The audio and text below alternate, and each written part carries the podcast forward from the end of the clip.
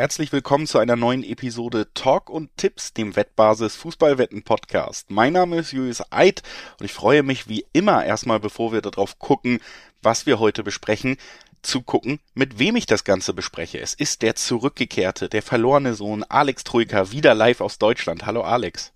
Morgen. Ich bin doch völlig durch den Wind, Julius, ja. Ich bin ja erst quasi erst gelandet, sozusagen. Naja, okay, paar Stunden sind vergangen, aber ja, muss mich jetzt erstmal wieder reinfinden in die Bundesliga-Story. Ja, du hast es schon verraten. Es geht heute natürlich um den Bundesligaspieltag 13 zusätzlich. Als kleine Schmankerl haben wir auch noch zwei internationale Topspiele mal wieder dabei. Unter anderem das Duell von Real Madrid eben auch. Also heute wieder pickepacke volle Sendung und deswegen wollen wir es auch gar nicht länger aufschieben mit dem Einsteigen. Ihr kennt das. Vorher müssen wir nämlich auch noch einen Hinweis loswerden. Sportwetten sind ab 18 nicht für Minderjährige gedacht und die Angaben, die wir in diesem Podcast machen, sind ohne Gewähr, einfach weil sich die Quoten natürlich jederzeit noch von Wettanbieter zu Wettanbieter ändern können. Und zu guter Letzt, Sportwetten können Spaß, aber auch süchtig machen. Und wenn das Ganze bei euch zum Problem wird, wenn ihr das Gefühl habt, es ist eben nicht mehr nur Spaß, dann bekommt ihr Hilfe unter anderem beim Support der Wettbasis, sei es per Mail oder per Live-Chat oder ihr guckt mal auf spielen-mit-verantwortung.de vorbei. Auch da gibt es erste Hilfsangebote, sollte es ein Problem geben. So, damit haben wir die Einleitung abgeschlossen und können wirklich, wie gesagt, sehr schnell reinspringen. Man braucht ja auch nicht immer so viele Vorworte. Logisch ist auch, das erste Spiel, über das wir sprechen, das beinhaltet noch keine Mannschaft, die jetzt international ran musste. Da ist der Spielplan ein bisschen gnädiger. Es geht los zwischen Stuttgart und Mainz. Das sind Vereine, ja, die in der letzten Saison vielleicht ähm, sogar verkehrte Vorzeichen gehabt hätten bei diesem Spiel. Mittlerweile Stuttgart aber auf jeden Fall im schweren zweiten Jahr angekommen, mitten in den Abstiegskampf gerutscht. Mittlerweile Platz 16 in der Tabelle. Auf der anderen Seite die Mainzer, die weiter gut durch die Saison kommen. Platz 8, zuletzt Unentschieden gegen Köln in einem Duell, was wir ja auch ähnlich vorhergesagt haben, auf Augenhöhe. Also man ist da super drin, hat 18 Punkte bis jetzt gesammelt äh, nach 12 Spielen. Man sagt ja 40 ist das, was man auf jeden Fall braucht, um die Klasse zu halten. Das ist das Saisonziel und da ist man auf rechnerisch auf einem sehr guten Kurs und auch spielerisch ist man weit von der Abstiegsmannschaft entfernt. Frage ist so ein bisschen, wie weit ist Stuttgart davon wirklich entfernt? Jetzt drei Niederlagen in Folge, zuletzt aber trotzdem ordentlicher Auftritt gegen Dortmund. Die Tabelle sagt, sie sind davon gar nicht entfernt, denn Stuttgart steht auf dem Relegationsplatz. Also Abstiegskampf ist äh, de facto beim VfB äh, an der Tagesordnung. Wird, glaube ich, tatsächlich schwer gegen Mainz. Ähm, das wird eines dieser sehr, sehr unbequemen Spiele gegen eine sehr bissige Mannschaft. Bei dir läuft es natürlich nicht drei Niederlagen in, Folgen beim, in Folge beim VfB, fünf ohne Sieg. Das ist schon ziemlich kriselig. Und dann gegen diese unbequemen Mainzer. Bin mir nicht sicher, ob hier die Negativserie endlich reißen wird, der Stuttgarter um das vielleicht tatsächlich mal schnell zu machen bei diesem Spiel, ich bin mir ziemlich sicher, dass sie nicht reißt. Das äh, ist natürlich auch ein bisschen davon beeinflusst, dass ich die 2-5er-Quote im Dreiweg auf Mainz sehr lukrativ finde für eine Mannschaft, die sich gefunden hat, die einen klaren Plan hat und die vor allen Dingen auch, das ist ja der große Unterschied zu Stuttgart auch, einfach einen sicheren Torschützen mittlerweile in den Reihen hat. Das ist ja die Saison ja, des Johnny ja. Burkhards, der trifft und trifft und trifft und das fehlt Stuttgart eben auch aufgrund von Personalproblemen weit, äh, weiter mit einem Kalajdzic. Vielleicht sehen wir Silas das erste Mal in dieser Saison nach seiner langwierigen Verletzung, aber ich glaube tatsächlich auch der nach so einer langen Verletzung kann natürlich nicht bei 100 Prozent sein und Mainz ist im Gesamten diesen Schritt weiter und auch individuell haben sie da im Moment einfach mit einem Burkhardt vorne zum Beispiel jemanden, der für die Treffer sorgen kann. Deswegen ja, formschwaches Stuttgart, die Ausgangslage ist klar, da eine 2-5er-Quote auf den Gast, der das Ding ja wieder seriös runterspielen kann. Ne? Stuttgart spielt nicht unbedingt offensiv gefährlich, weil ihnen auch das Personal fehlt. Du sitzt das Ganze aus, spielst deine Konter, wie du es gewohnt bist, als Auswärtsmannschaft, hast Johnny Burkhardt mhm. vorne und dann gewinnst du das Ding irgendwie 1-2 oder 1-0, äh, Auswärtsteam halt, und äh, nimmst die 2-5er-Quote im Dreiweg mit. Das ist so ein bisschen mein Ansatz bei dem Spiel. Ja, mir steckt auch noch das das Spiel gegen Bielefeld im Hinterkopf. Ähm, da hat der VfB komplett enttäuscht gegen ja auch eine ziemlich biedere Mannschaft, die jetzt nicht für fußballerische Glanzmomente bekannt ist. Und auch da gab es ein 0 zu 1, weil die Stuttgarter vorne Probleme haben, Tore zu schießen seit einiger Zeit und hinten nie sattelfest sind. Und das kann gegen Mainz absolut ins, ins Auge gehen. Und das wird. Ja, ich bin auch nicht so guter Dinge, um ehrlich zu sein. Ich kann jetzt den VfB-Fans, die hier vielleicht zuhören, ähm, auch nicht so viel Hoffnung machen, denn ich glaube, aktuelle Form, wenn ich auf die beiden gucke, ein Unentschieden ist vielleicht das höchste der Gefühle. Ähm, also doppelte Chance X2, da, da gucke ich so ein bisschen drauf, weil dann kann ich das unentschieden mitnehmen, aber ich finde den, den Auswärtstipp auf die Mainzer bei 240er Quoten im Schnitt finde ich schon auch ziemlich lukrativ, um ehrlich zu sein. Ja, bin ich absolut bei dir. Habe ich ja auch schon ausgeführt, warum. Und ähm, ja, auch Stuttgart hat hier natürlich auch nicht das Privileg wie gegen Dortmund, dass man einfach kontern kann, weil die andere Mannschaft den Ball hat. Mainz wird es ihnen auch nochmal deutlich unangenehmer machen und dann selber diese Konter fahren. Und da sind sie eben, wie gesagt, im Moment auch sehr erfolgreich. Also Mainz für mich schon der Favorit hier und das natürlich dann einfach mit einer schönen Quote belegt. Deswegen ja, würde ich sagen, lass uns direkt zum letzten Gegner der Mainzer wieder übergehen. Das waren die Kölner und die stehen vorm richtigen Derby. Ich weiß, du willst hier bei den Kölnern öfter mal andere Derbys immer noch ankündigen, aber das hier ist ein richtiges Derby. Es ist das Spiel zwischen Köln und Gladbach. Das war in der letzten Saison tatsächlich der große Bruch irgendwie auch gefühlt im Gladbacher in der Gladbacher Saison, die bis dahin unter Rose noch gut lief und dann kam dieses Derby, ein enttäuschendes Ergebnis und dann eben der Bruch, danach auch die Verkündung des Wechsels natürlich, aber seitdem Gladbach nicht mehr so richtig on track, wie man neudeutsch sagen würde. Köln hingegen, ja, hat auch gegen Mainz gezeigt, dass man sich da in einer ähnlichen Situation befindet, äh, wie die Mainzer auch. 15 Punkte bis jetzt gesammelt, wieder das Spiel tatsächlich gemacht. Man muss auch sagen, Mainz hat sich ja eher darauf ausgeruht, dass Köln das Spiel auch machen wollte und das hat ganz gut ausgesehen tatsächlich aus meiner Sicht bei den bei den Kölnern. Also auch das vielleicht noch ein Fortschritt. Wir loben sie weiterhin oder zumindest ich, auch wenn die Ergebnisse der letzten Spiele natürlich äh, keinen Sieg beinhalten, wenn man so auf die Formkurve guckt. Aber ja, ich sehe sie auf jeden Fall in der Lage, einen Gegner wie Gladbach, der ja auch eine durchwachsene Saison spielt, nur drei Punkte entfernt ist. Ich sehe sie da in der Lage, gerade mit ihren Konteranlagen, gerade mit dem Umschaltspiel, mit dem Flankenspiel, ich sehe sie da in der Lage, auch Gladbach verwunden zu können. Auf der anderen Seite von der individuellen Qualität her natürlich Gladbach trotzdem weiter Favorit. Bei Köln lebt ja mittlerweile viel von der von der Einstellung durch den Trainer, von der Teamleistung. Also ja, für mich ein Spiel, das in beide Richtungen kippen könnte nach Spielverlauf. Ähm, kann man schon raushören, dass ich mich wahrscheinlich auch aus dem Dreiweg fernhalten werde. Ja, kann ich nachvollziehen tatsächlich. Der FC schon seit fünf Spielen ohne Sieg. Das ist nicht so prickelnd. Also aktuell läuft es nicht mehr so gut. So den, den tollen Anfangsschwung Schwung unter Baumgart so ein bisschen verloren. Wobei es gab Unentschieden gegen Union und Mainz. Das ist jetzt wahrlich nicht tragisch. Auch ein 0-2 in Dortmund ist ja ein normales Ergebnis, ist ja kein Beinbruch, sowas. Leverkusen unentschieden gespielt. Also es sind nicht die allerschlimmsten ähm, Resultate, mit Ausnahme dieses, dieser 0-5-Klatsche in Hoffenheim. Aber sie gewinnen eben seit fünf Spielen nicht. Und ich fürchte, dabei bleibt es aus FC-Sicht. Also ich kann mir nicht vorstellen, dass der FC das Derby gegen Mönchengladbach gewinnt, nachdem die ähm, gegen den ja sehr schwachen zugegeben, sehr schwachen Aufsteiger Kräuter Fürth aber eben trotzdem gegen den Aufsteiger Kräuter Fürth 4 zu 0 gewinnen konnten. Schön Selbstvertrauen getankt, drei Spiele nicht verloren, zwei davon gewonnen, wenn auch gegen die beiden Aufsteiger, aber trotzdem musste er auch erstmal gewinnen. Also mit ein bisschen Schwung ankommen. Dazu die anderen, die, die Kölner, die eben fünf Spiele nicht gewinnen. Deswegen glaube ich, das höchste der Gefühle für die Baumgart 11 ist das Remis. Es würde mich aber nicht wundern, wenn tatsächlich Gladbach hier das Ding auswärts gewinnen würde. Ja, kann ich durchaus nachvollziehen. Wie gesagt, kippt ja auch Richtung individuelle Qualität, die einfach höher ist. Ich glaube auf jeden Fall, dass beide Teams treffen werden. Also ich glaube, ja. es, ja, auch ein Unentschieden halte ich gar nicht, gar nicht für ausgeschlossen, aber dann eben ein torreiches. Und ähm, ja, die beide Teams Treffenquote auch relativ gering. Also man, man scheint da mit mir einer Meinung zu sein, liegt bei 1,5, 1,49 so im Schnitt sogar nur.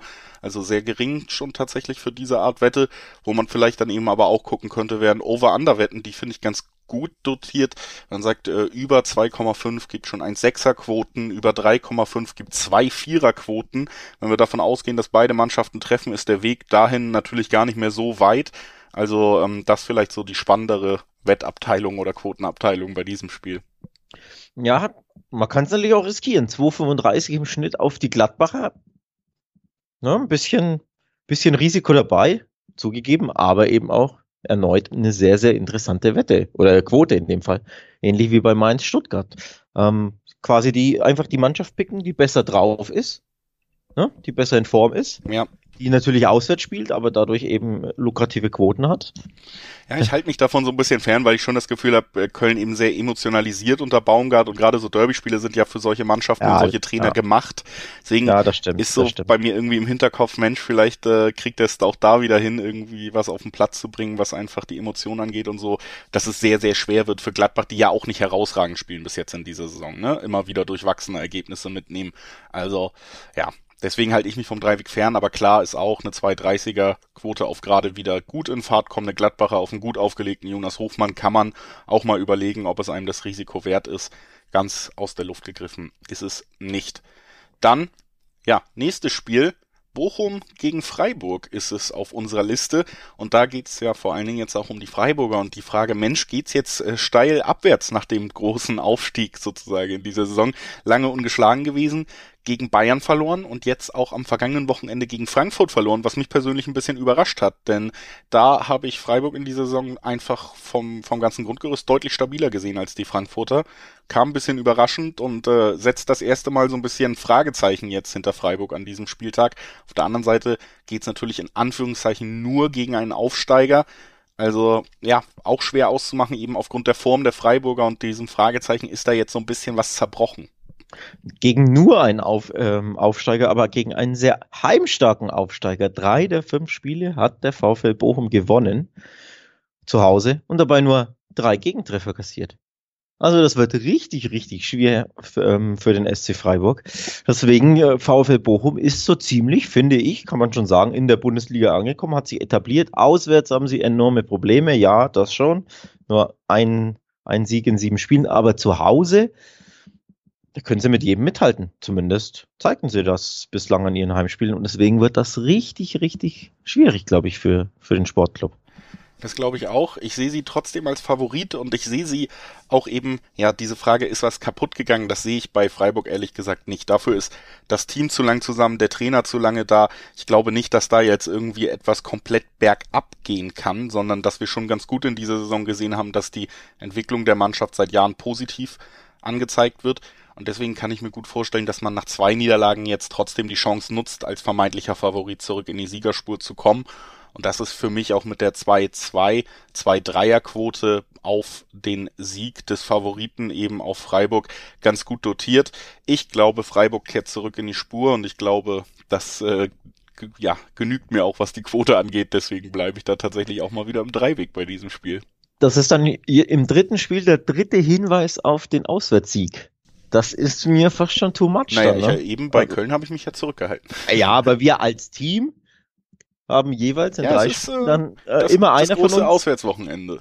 Ja, weiß ich nicht, aber immer einer von uns hat dann den Auswärtssieg zu Quoten von über 2-0 empfohlen. Ähm, puh. Also grundsätzlich, du guckst auf die Quoten, meine Herangehensweise war, auf die gucken, gucken und dann sehen, oh, 220, 225 teilweise auf den Freiburger Sieg, das ist schon ziemlich nice. Gleichzeitig weißt du eben, die letzte Leistung war nicht gut gegen Frankfurt zu Hause. Ne? Es ist ja einfach immer so, man steht immer unter dem letzten Eindruck. Da kann man sich leider nicht ganz frei machen von. Plus, du weißt, Bochum zu Hause richtig giftig, richtig gute Partien ähm, hingelegt. Das war wirklich, fand ich sehr, sehr gut. Auch gegen, ähm, auch bei, bei Spielen, wo sie verloren hatten, fand ich sie nicht so schlecht.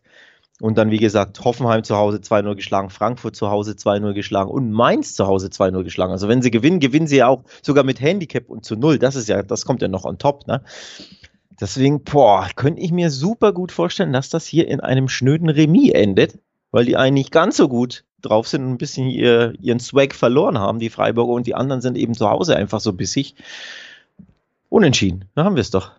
Ja. Okay, dann das erste Unentschieden auf Alex Trujkas Zettel. Wir kommen zu einem Spiel, ich muss ganz ehrlich sagen, wir müssen ja auch mal überlegen, wahrscheinlich schalten Leute öfter ein und da ist immer die Frage, wie oft wiederholen wir alles und wie oft gehen wir vielleicht schneller dann auch mal über Mannschaften rüber. Wir sprechen jetzt über Fürth gegen Hoffenheim.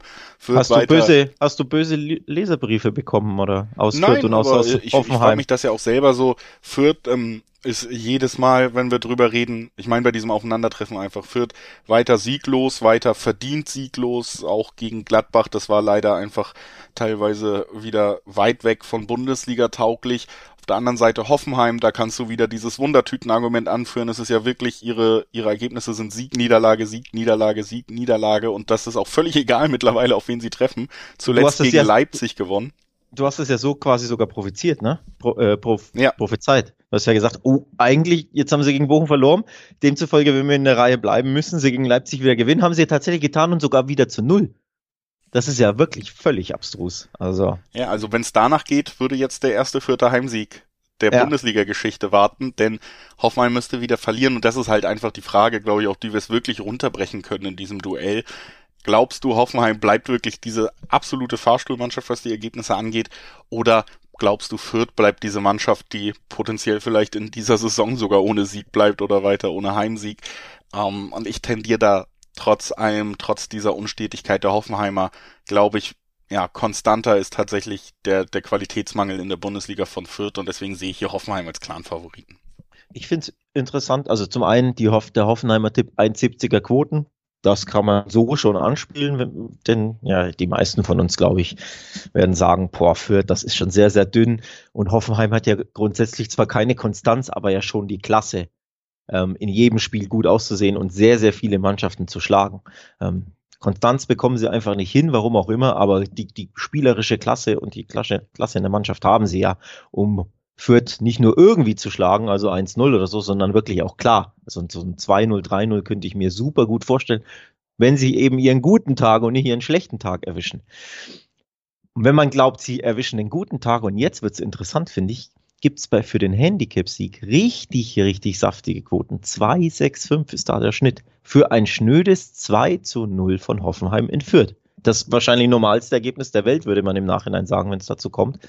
Dazu 2,70 oder 260er Quoten. Deswegen ich riskiere es und gehe auf den Handicap-Sieg. Einfach weil die Quote, finde ich, so, so gut ist. Finde ich gut und kann ich auch absolut nachvollziehen. Wie gesagt, da sind wir, glaube ich, auch einfach an dem Punkt, dass wir beide sagen, gut, da wird die Qualität sich durchsetzen. Fürth ist auch einfach in so einem Negativstrudel. Es würde mich wundern, wenn sie da jetzt wirklich, ja, deutlich rauskommen und auch ein 2-0 absolut vorstellbar. Zwei gute Situationen für Hoffenheim und das Ding ist auch komplett gegessen, also kann ich mir weiter sehr gut vorstellen und ist dann natürlich auch wirklich quotentechnisch ein, ein sehr spannender Tipp. Was übrigens auch ein sehr spannender Tipp ist, ist einer von uns für euch, nämlich schaut doch mal auf wettbasis.com vorbei. Es gibt ja nicht nur diesen Podcast, sondern auch zahlreiche Artikel über alle anstehenden Topspiele im Fußball, alle spannenden Top-Events im Sport, also nicht nur auf Fußball begrenzt. Ihr bekommt da wirklich den Rundum-Service, könnt euch toll vorbereiten, einlesen auf alles, was in den nächsten Tagen immer so sportlich ansteht. Und das wollen wir euch natürlich auch nochmal ans Herz legen, dass ihr da auf jeden Fall auch diese Angebote nutzen könnt auf wettbasis.com. So, Werbeblock wieder beendet und wir können zurückgehen in unsere Aufzählung und ähm, ja zu einem Spiel, auf das ich so tatsächlich als Zuschauer absolut gar keine Lust habe. Ich glaube, es wird ein grausiges, grausiges Fußballspiel. Mhm. Es wird äh, ein ja unansehnliches Spiel zwischen Hertha BSC Berlin und Augsburg. Ich glaube, ich gebe direkt einen Ergebnistipp ab. Machen wir eigentlich nie, ne? weil viel zu riskant. Aber wenn ich mir ein Ergebnis sehr gut vorstellen könnte, dann ist es ein 1 zu 0 für die Hertha. In diesem wahrscheinlich ich war mir sehr sicher fast, dass du 0-0 sagst. Sogar. Nee, an, an, an diesem wahrscheinlich an Höhepunkten recht armen Spiel. Ich tendiere zum Hertha-Sieg gegen Augsburg, die, man muss es sagen, absolut überrascht haben, alle Lügen gestraft haben am Wochenende und den FC Bayern besiegt haben. Wow. Aber trotzdem glaube ich, Augsburg auswärts, das wird wieder nichts. Es ist auch einfach eine ganz andere Ausgangslage. Man, man darf das, glaube ich, immer nicht außen vor lassen, dass Bayern natürlich trotz allem an einem schlechten Tag haben sie viel den Ball, aber lassen dem Gegner eben diese Räume zum Kontern, die die eben auch nutzen können, ähnlich wie wir eben Stuttgart auch gesagt haben, die kon konnten ihr beste Spiel vielleicht gegen Dortmund machen, weil die Spielanlage es hergibt. Hertha wird das ja nicht zulassen. Hertha wird auch zu Hause den klassischen Dardai-Fußball spielen, diese Lücken eben nicht geben, das Spiel auch zerstören wollen. Und dann ist immer die Frage, dann ist die Frage, hat Augsburg diese individuelle Klasse, ein solches Team zu überspielen? Und da ist man ja in dieser Saison, wenn man ganz ehrlich ist und sich das alles anguckt, sollte man da nicht zu positiv gestimmt sein. Deswegen, ich glaube auch wenige Tore ist einfach eine, eine gute Prognose, geht aus deinem Ergebnis ja auch hervor, auch aus unserer Einschätzung, dass es nicht sonderlich ansehnlich wird. Und da finde ich es tatsächlich sogar relativ interessant, dass wir ein Siebener Quoten auf unter 2,5 kriegen. Also selbst das 1-1 wäre noch mit drin in diesem Tipp und äh, da finde ich die 1,7er Quote tatsächlich gar nicht so unspannend, weil ich auch davon ausgehe 0-0, 1-0, das äh, sind die naheliegendsten Ergebnisse hier und äh, deswegen würde ich da so ein bisschen hintendieren, weil ich auch beide Teams jetzt in letzter Zeit aber nicht stark genug, gerade offensiv finde, um jetzt einem im Dreiweg dem Sieg zuzugestehen. Deswegen tendiere ich zum Over-Under-Tipp da. Augsburger auswärts übrigens noch sieglos, deswegen habe ich es erwähnt. Jetzt aus Augsburg Augsburg auswärts, um Gottes Willen, da muss ich aufpassen, mich nicht zu verhaspeln. Also Augsburg auswärts hat Probleme, zwei mickrige Törchen. Sie sind also die auswärts harmloseste Angriffsmannschaft der ganzen Bundesliga. Dann, wie du schon angesprochen hast, sie fühlen sich natürlich sehr viel wohler, wenn sie Platz zum Kontern haben, deswegen äh, umschalten können. Und das kannst du gegen Hertha halt einfach nicht. Das wird ein Schlagabtausch im Mittelfeld mit sehr viel ohne Ball hauptsächlich. Also da geht's ja ruppig zur Sache. Fußballerisch wirst du kaum Räume haben. Da fühlt sich Augsburg einfach sehr, sehr unwohl. Grundsätzlich auswärts läuft's nicht. Und die Hertha kann halt zu Hause immer mal jeden irgendwie 1 zu 0 niederringen. Das ist einfach, das ist einfach so. Gladbach wurde zu Hause 1-0 geschlagen. Ähm, dieses 2-1 gegen Fürth, ja gut, nicht so prickelnd. Leverkusen ähm, wurde er um ein Haar auch 1-0 geschlagen. Da fiel ja der Leverkusen-Ausgleich, was in der 93. oder irgend sowas. Also, das sind eben genau diese Blueprints, diese Musterbeispiele. Ähm, das wird unansehnlich, das wird schwer und am Ende glaube ich tatsächlich, dass Hertha gewinnen wird. Deswegen, ich tippe erneut auf eine Quote, die die zwei vorne hat, weil ich es sehr lukrativ finde, dass es zwei 14er, zwei 15er Quoten auf den Hertha-Sieg gibt. Ja, ich glaube, nach, nach fünf besprochenen Spielen können wir auf jeden Fall schon mal festhalten, es könnte ein sehr lukrativer Spieltag werden, der Spieltag 13. Die Quoten bis jetzt alle recht spannend, die wir hier besprechen konnten.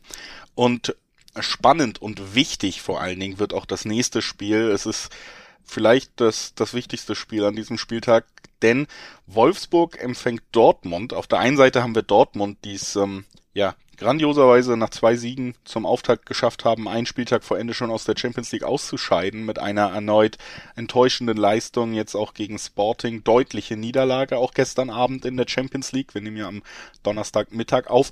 Auf der anderen Seite haben wir Wolfsburg, die haben jetzt auch zwei Spiele in Folge einen, einen bösen Rückfall gehabt in die Zeit, äh, bevor der Kofeld-Train losgerollt ist. Erst gab es ja Siege, jetzt aber wieder zwei enttäuschende Auftritte 2-2 bei Bielefeld, wo man wirklich erst mit einem Doppelschlag noch spät in der zweiten Halbzeit zurückkommen konnte. Lange 2-0 gegen die schwächste Offensive der Liga zurücklag.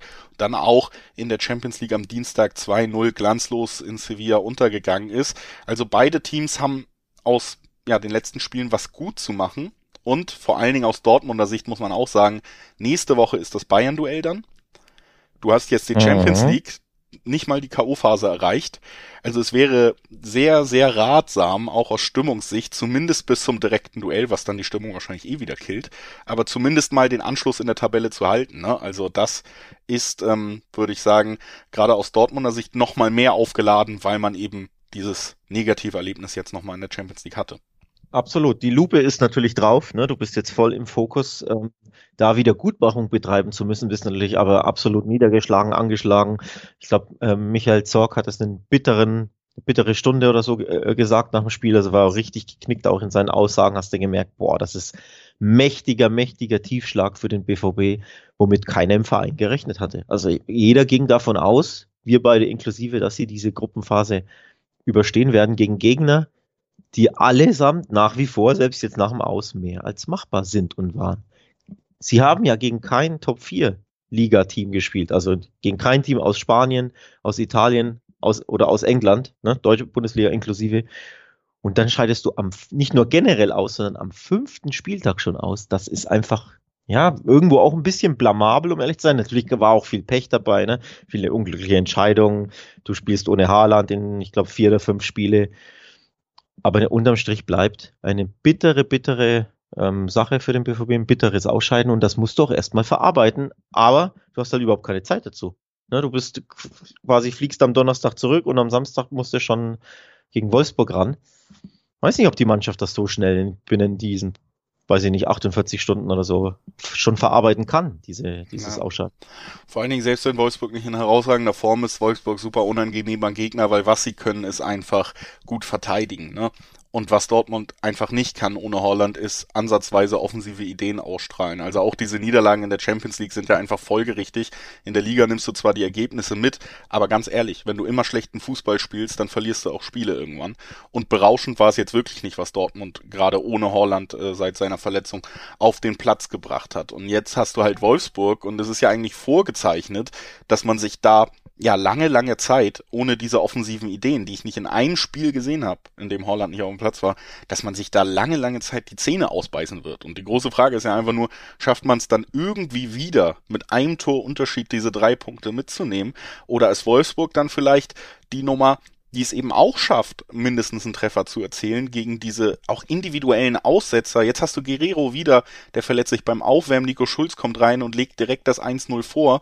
Du hast diese Probleme defensiv, gerade individuell. Du hast offensiv so wenig Ideen, um Tore zu erzielen. Also Dortmund wird hier keine drei Tore erzielen. Und dann ist, wenn du dann wieder diesen ein, zwei, diese ein, zwei Aussetzer gegen Weghorst, gegen einen starken Matcher im Moment drin hast, dann, dann wird es auch super schwer, da drei Punkte mitzunehmen. Also, mhm. ein Punkt, ähm, beziehungsweise null Punkte für Dortmund an diesem Wochenende und die nächste Enttäuschung ist für mich definitiv auf dem Zettel.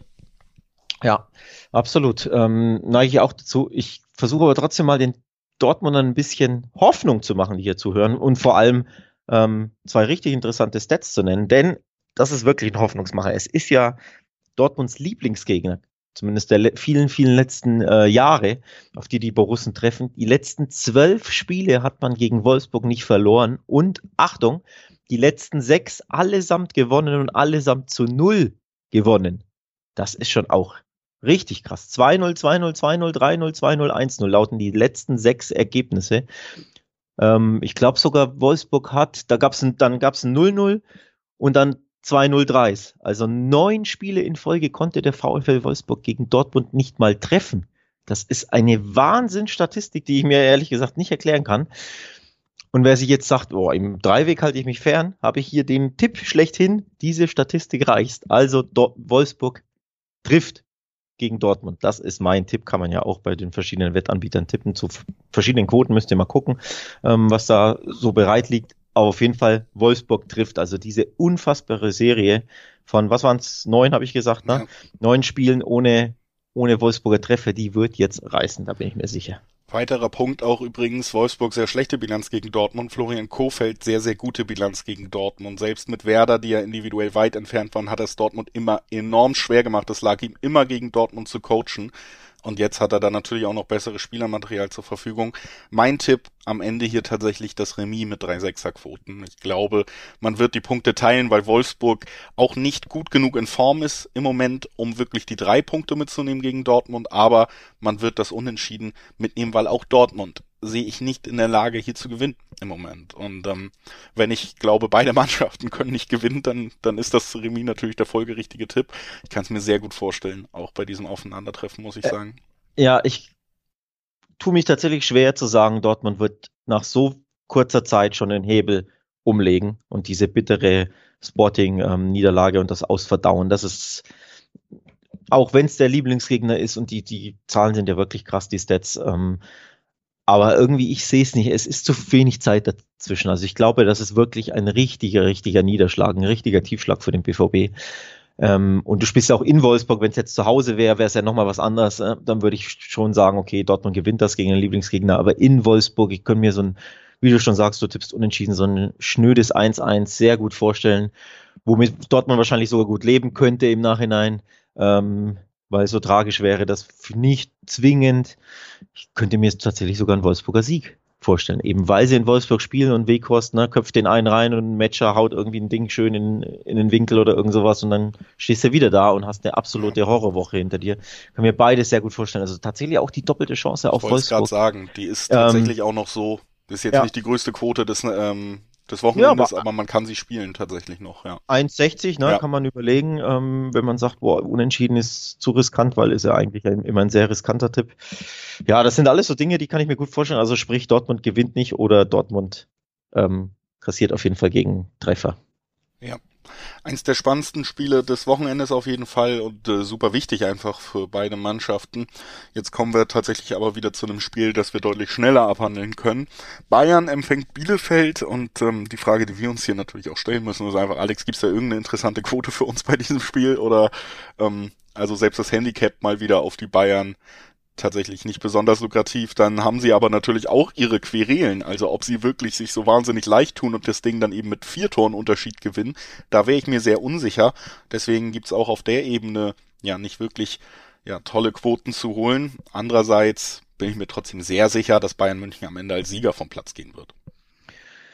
Ja, sind wir uns da sicher nach dem Augsburg-Auftritt schon, oder? Ja, ich glaube schon. Ich, ich will es jetzt auch nicht um, un, unnötig, unnötig spannend machen. Es ähm, ist ja schön zu sehen, dass Bayern auch mal ausrutscht und natürlich äh, gerade jetzt im Moment in der Tabellenkonstellation macht es das vielleicht auch schnell spannend, aber jetzt mal ganz ehrlich, also bei aller Liebe. Bayern verliert zwei Bundesligaspiele in Folge, erst gegen Augsburg und dann gegen Bielefeld. Das wird nicht passieren. Nee, davon spricht ja auch keiner. Ich möchte aber trotzdem erinnern, wie ging das letzte Spiel Bayern gegen Bielefeld, also in München aus? Kannst du dich erinnern? Es war im Februar 2021, also gar nicht so lange her. 3 zu 3. 3 zu 3 in München, Bielefeld. Absolutes Wahnsinnsspiel der Arminen. Und also, wenn du mich fragst, gibt es da überhaupt eine interessante Quote? Das war eine Einstiegsfrage, sage ich dir. Wie wäre es denn mit Bayern gewinnt und beide treffen? 2,40 bei B-Win. Ja. Oder ja, einfach, also auch generell Quote. war auch meine einzige spannende Quote, die natürlich, äh, weil Bielefeld eine sehr schwache Offensive stellt, leichtes Risiko mitbringt, aber eben auch mit einer 2 vorne, ist natürlich auch generell, dass beide Teams treffen. Ähm, auch mit 2-1 schon bewertet, ne? Das wäre auch so meins, ja, das, das wird relativ spannend ähm, oder könnte, könnte noch lukrativ werden bei einem Spiel, wo, wo für uns beide, glaube ich, trotzdem klar ist, wer am Ende die drei Punkte halt mitnimmt. Also alles andere wäre dann wirklich ein sehr, sehr großer Upset, muss ich sagen. Also da würde dann auch nochmal das erste Mal richtig inhaltlich gekriselt werden in München, wenn du das verlierst, ne? Kann ich mir auch nicht vorstellen, aber man muss das natürlich trotzdem erwähnen. Die Corona-Lage ist nicht rosig beim FC Bayern. Ne? Wir haben Kimmich, wir haben Süle weiterhin, könnte zurückkehren, weiß man jetzt noch nicht, Donnerstag. Ähm, also die, die Personallage ist nicht gut. Der Verein ist ein bisschen Corona-mäßig erschüttert. Ne? Da, da ist nicht alles eitel Sonnenschein. Ähm, das sollte man schon auch vielleicht mit einkalkulieren, denn es spielt einfach eine Rolle, wie man gesehen hat. Das, der Auftritt in Dynamo Kiew, klar, da ging es jetzt um sehr wenig und es war kalt und lag Schnee, aber fußballerisch prickeln war er jetzt auch nicht. Du hast halt gegen einen sehr, sehr schwachen Gegner gewonnen, wenn auch nur mit 2 zu 1, wenn ich mich richtig erinnere. Ähm, also, na, ne? du hast die Pflicht erfüllt, aber berauschend war es nicht. In Augsburg hast du sogar verloren. Also man könnte in besserer Form sein, so als Gesamtverein insgesamt. Ne? Ähm, will ich schon auch nochmal drauf ja, hinaus. Aber auf unterm Fall Strich. So, aber du wirst ja jetzt nicht von einem starken Konkurrenten gefordert, so blöd das klingt. Also das musst du auch auf Halbgas gewinnen als Bayern München und das haben sie eigentlich auch immer gemacht. Deswegen würde es mich sehr wundern, wenn es nicht gut. gelingt.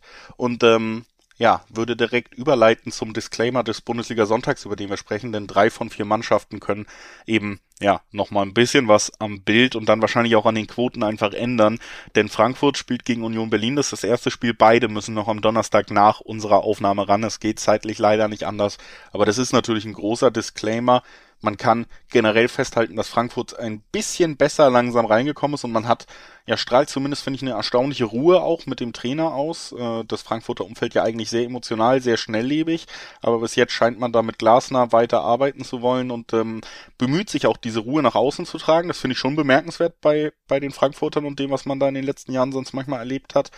Auf der anderen Seite hast du bei Union Berlin natürlich den ja, Prototyp für gute Arbeit einfach, ne? Derby-Sieger mittlerweile auch. Mhm. Und ähm, ja, aber auch die müssen ran, deswegen Disclaimer vor diesem Spiel. Quoten werden sich ändern, je nach den Ergebnissen oder vielleicht sogar Verletzungen, die heute Abend noch dazukommen. Ähm, trotzdem ist mein erstes Gefühl, dass wir hier tatsächlich, auch weil Frankfurt zu Hause spielt, ähm, ein Duell auf Augenhöhe sehen werden. Also ich kann mir nicht vorstellen, dass es deutlich in Richtung einer Mannschaft kippt.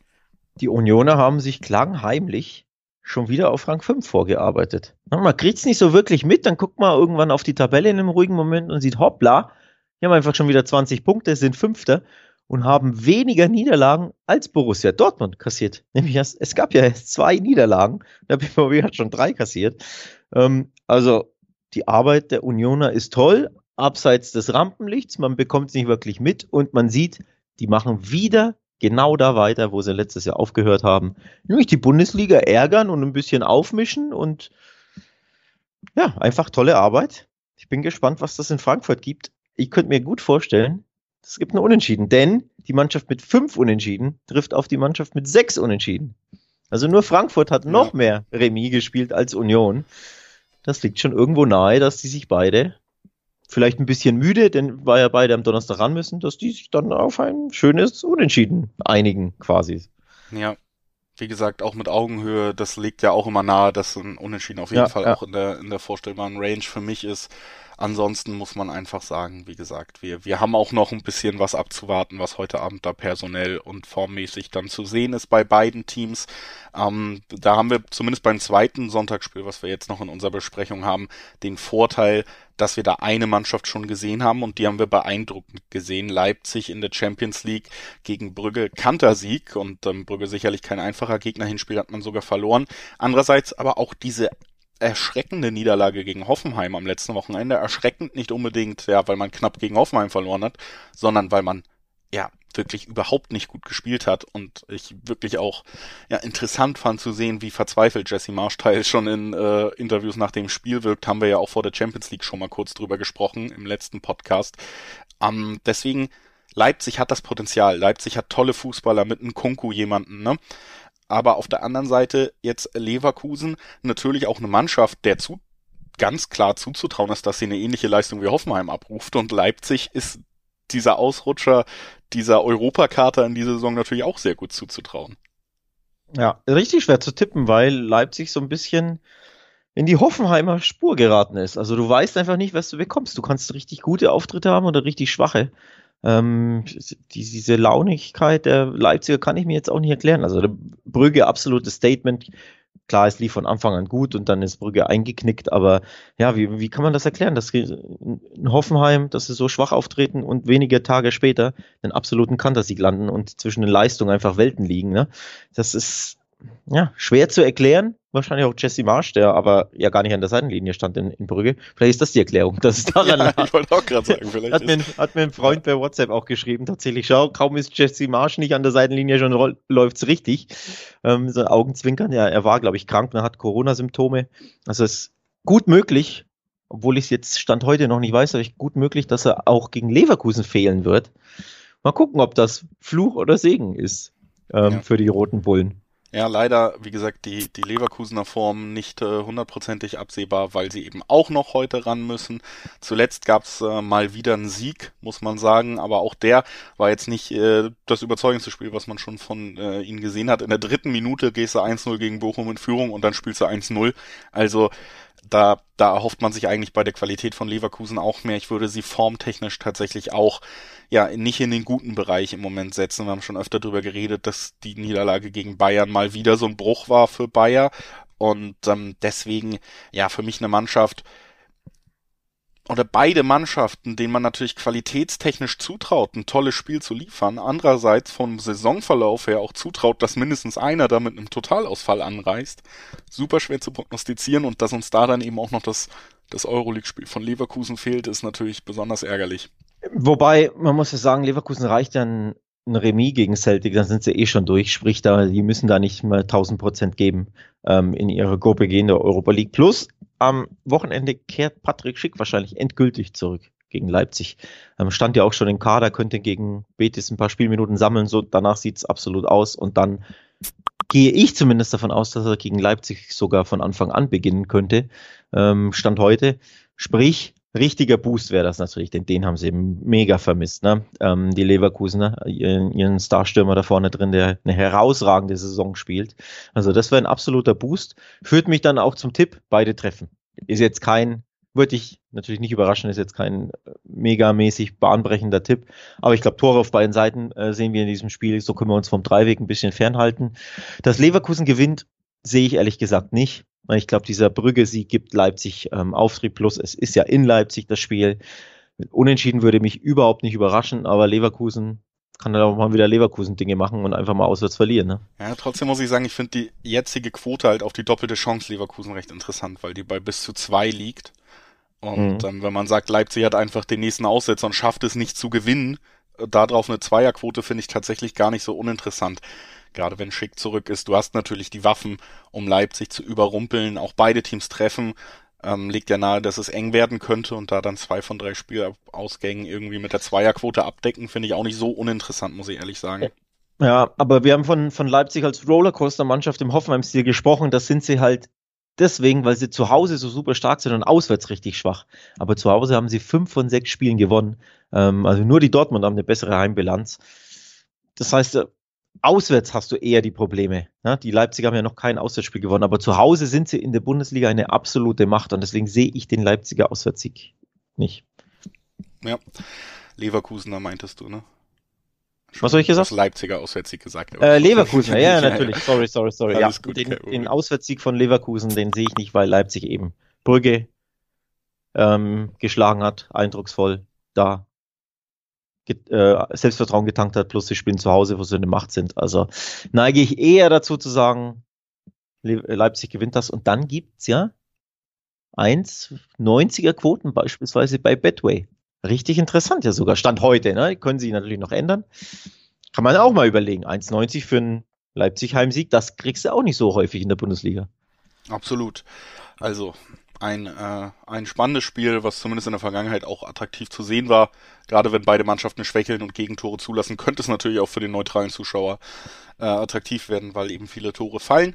Und ähm, attraktiv ist es auf jeden Fall auch bei beidfüßig einzuschalten. Das ist das Wettbasis Videoformat. Findet ihr auf YouTube und natürlich da auch immer die Vorschau auf, unter anderem die Bundesliga, auch jetzt auf die Champions League und auf die europäischen Wettbewerbe. Also ein äh, tolles Wettbasisformat im Videoformat. Äh, wir liefern hier das Audioformat, das schriftliche Format auf wettbasis.com haben wir auch schon angeteasert. Es ist wirklich 360 Grad, was ihr da bekommen könnt. Und ähm, wir wollten das natürlich auch nochmal abrunden und auch eben den dritten Bestandteil dieses Angebots mit beidfüßig dem Wettbasis-Videoformat erwähnen, bevor wir den Deckel drauf machen auf Spieltag 13 in der Bundesliga und uns noch kurz mal den Blick auf zwei Spitzenspiele gönnen. Das erste ist äh, ein Spitzenspiel in La Liga. Real Madrid empfängt Sevilla, die ja gerade auch Wolfsburg 2 zu 0 geschlagen haben und ähm, in dieser Saison vielleicht sogar Hoffnung auf den Titel haben in Spanien. Ne? Ja, erster gegen dritter, absolutes Topspiel äh, in Spaniens La Liga. Real führt die Tabelle an mit 30 Punkten, aber dahinter ist schon Sevilla mit 28. Sprich, wenn die Andalusier jetzt im Bernabeu gewinnen, zack, springen sie ähm, vorbei an Real und sollte Real Sociedad die Zweiter sind nicht gewinnen, kann Sevilla also sogar die Tabellenführung übernehmen. Also da ist richtig was geboten in diesem Spiel. Das ist wirklich ein, ein tolles Spiel, deswegen haben wir es rausgepickt. Ähm, spannend. Also ich freue mich tatsächlich sehr, weiß ja ich, ne? hab's mit Spanien eher im Hut, ähm, guck da eh sehr gerne die Spiele und in diesem Fall freue ich mich wirklich auf eine sehr, sehr spannende Partie, bei der ich sage, da kann einiges drin sein. Da kann einiges drin sein. Wir haben natürlich auch die persönliche Geschichte von Lopetegi noch an der Seite von Sevilla, der bei Real Madrid natürlich eine relativ glanzlose Zeit hingelegt hat und seitdem, glaube ich, auch ähm, durchaus das persönliche Interesse hat, sich da so ein bisschen zu rächen mit Sevilla und zu zeigen, dass er es ja. besser kann als das, was er bei Real am Ende zeigen konnte. Ne? Trotzdem ähm, Real würde ich sagen ja auch wieder besser in der Spur, weil endlich wieder Personal fit ist. Also man hat, kann auf deutlich mehr Spitzen- und Stammspieler zurückgreifen als vielleicht schon zu anderen Zeitpunkten dieser Saison.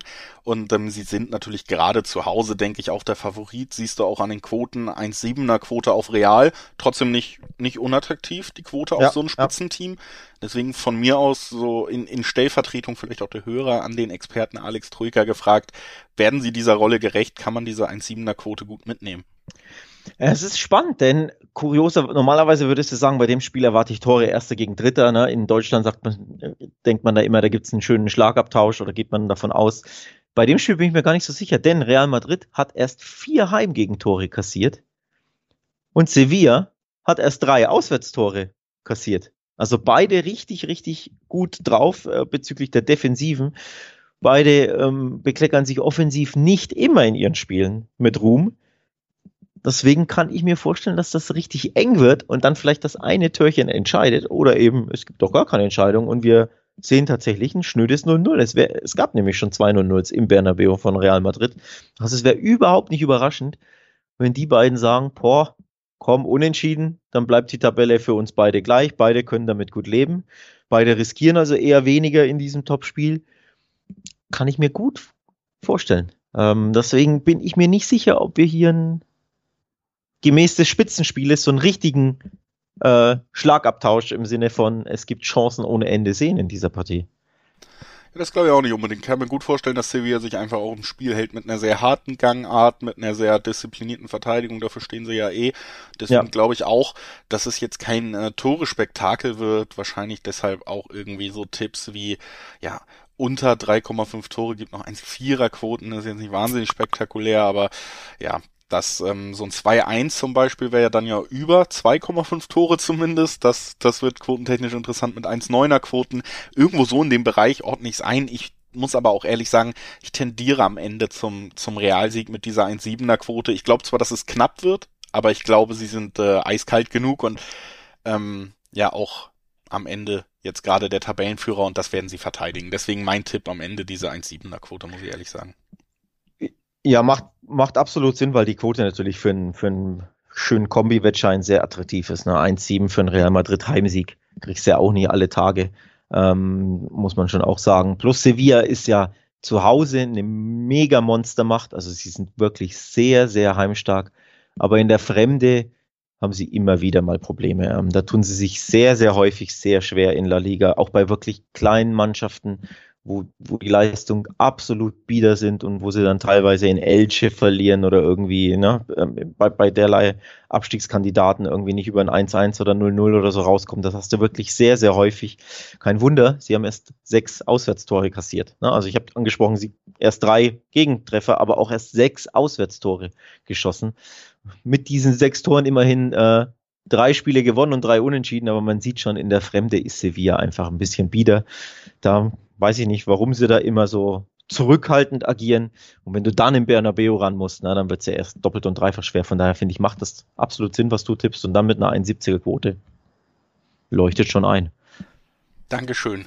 Das freut mich, dass ich da in deinem Verantwortungsbereich keinen kompletten Quatsch getippt habe, zumindest aus deiner Sicht. ja, aber im Moment müssen wir ja abwarten, ne? wenn, wenn sie wir hier plötzlich 3-1 ja, gewinnt, dann stehen wir beide blöd da. Dann stehen wir beide blöd da, aber das Risiko gehen wir ein, dafür sind wir uns dann unserer Expertise hier zu sicher und wechseln in die Premier League zum Abschluss, denn Chelsea muss gegen Michael Carrick ran, gegen Manchester United, äh, ohne Ole at the wheel.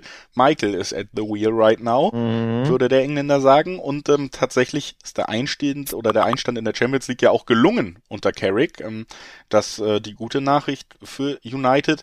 Es sind auch so ein paar Nebengeschichten, muss man sagen, dass ein Sancho direkt bei einem neuen Trainer sein erstes Tor für United erzielen kann. Und zwar ein sehr, sehr schönes. Ein schönes dazu, ne? genau, ich wollte es gerade sagen. So, so diese positiven Geschichten. Andererseits kann ich mir vorstellen, nach dem letzten Zeitraum hat man bei United vielleicht Angst, dass man jetzt zweimal gut spielt und dann Michael Carrick einen Dreijahresvertrag kriegt direkt.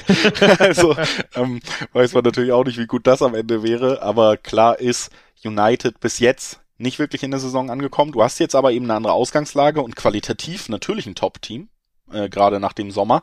Auf der anderen Seite hast du aber Chelsea, die ich in den letzten Spielen also unangenehm gut fand. Ist für mich gerade tatsächlich vielleicht das beste Team Europas. Unangenehm gut, stark. Ähm, ja, dann hört man, da hört man raus, dass dein Herz so ein bisschen für ein anderes Premier League Team sch äh, schlägt. Aber darauf wollen wir gar nicht eingehen. Ja, tatsächlich stark Chelsea. Das war, das war bisher eine grandiose Woche. Ne? 3-0 bei Leicester City gewonnen und dann ähm, dieses Kracherspiel in der Champions League Gruppe gegen Juventus. Lecco mio. Also da richtig einen rausgehauen, richtig ganz Europa gezeigt. Vergesst mal nicht, wir sind auch noch der amtierende Champions League Sieger. Ja. Also ja, grandiose Woche für Chelsea und deswegen komme ich ganz schnell zu meinem Tipp. Es geht so weiter und Chelsea kanzelt den nächsten guten großen Club ab. Das wird ein Handicap-Sieg Chelsea, sage ich. Die Quote auf den normalen Chelsea-Sieg beträgt 1,60. Das ist schon mehr als okay, kann man easy so anspielen, finde ich wirklich gut. Aber ich gehe einen Schritt weiter und sage, United überzeugt mich null in der Saison, hat mich auch beim 2-0 im Villarreal mal wieder nicht überzeugt. Das war ein absolutes Geschenk da, das Cristiano-Tor äh, von, von Villarreal-Keeper Rui. Also das 2-0 spiegelt nicht unbedingt die Leistung wider. Das war ein glücklicher Sieg mal wieder, der x-te glückliche Sieg bei Chelsea geht das Glück ähm, den Red Devils aus und da gibt es einen Handicap-Sieg für Chelsea. Ja, finde ich schön. Auch nochmal hinten raus Risiko. Ich wäre tatsächlich im Dreiweg bei der 1,60 geblieben, weil die weil die mir auch reicht und natürlich so ein bisschen das Risiko minimiert.